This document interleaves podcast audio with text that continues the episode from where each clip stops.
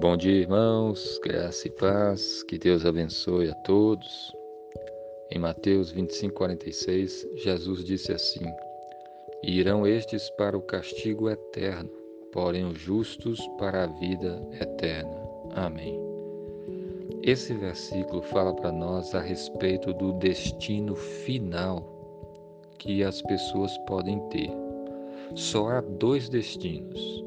Ou a pessoa vai sofrer o castigo eterno, ou ela vai desfrutar da vida eterna no paraíso com Deus.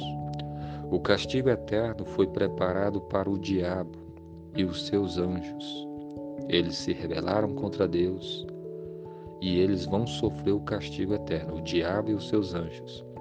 E também sofrerão o castigo eterno todas as pessoas que não se arrependeram dos seus pecados, que não servem ao Senhor Jesus, que vivem no pecado, na rebeldia, na desobediência e que não se arrependem.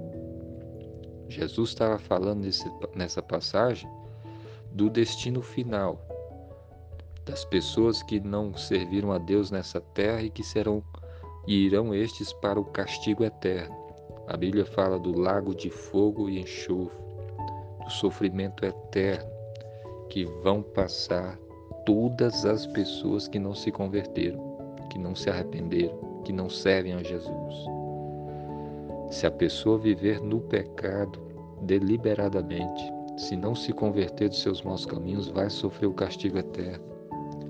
Mas se ela se arrepender em crer em Cristo, é os justos, aqueles que vivem pela fé no Senhor Jesus, que estão buscando servir ao Senhor, andar na palavra de Deus, eles vão desfrutar da vida eterna.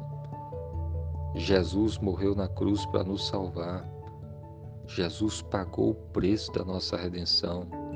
Então, todo aquele que crê em Cristo é justificado e, e por causa de Cristo vão desfrutar da vida eterna. A pergunta é: para onde você está indo?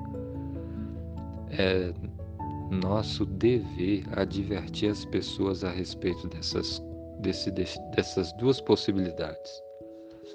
É nosso dever alertar as pessoas para que se arrependam dos seus pecados e se convertam. Eu não quero que ninguém vá para o inferno, que ninguém vai sofrer o castigo eterno. E por isso, por ordem de Cristo, nós estamos pregando para que as pessoas se arrependam, se convertam e sirvam ao Senhor Jesus que você creia em Jesus e que você obedeça ao Senhor, que você ande nos caminhos do Senhor e certamente você será grandemente abençoado.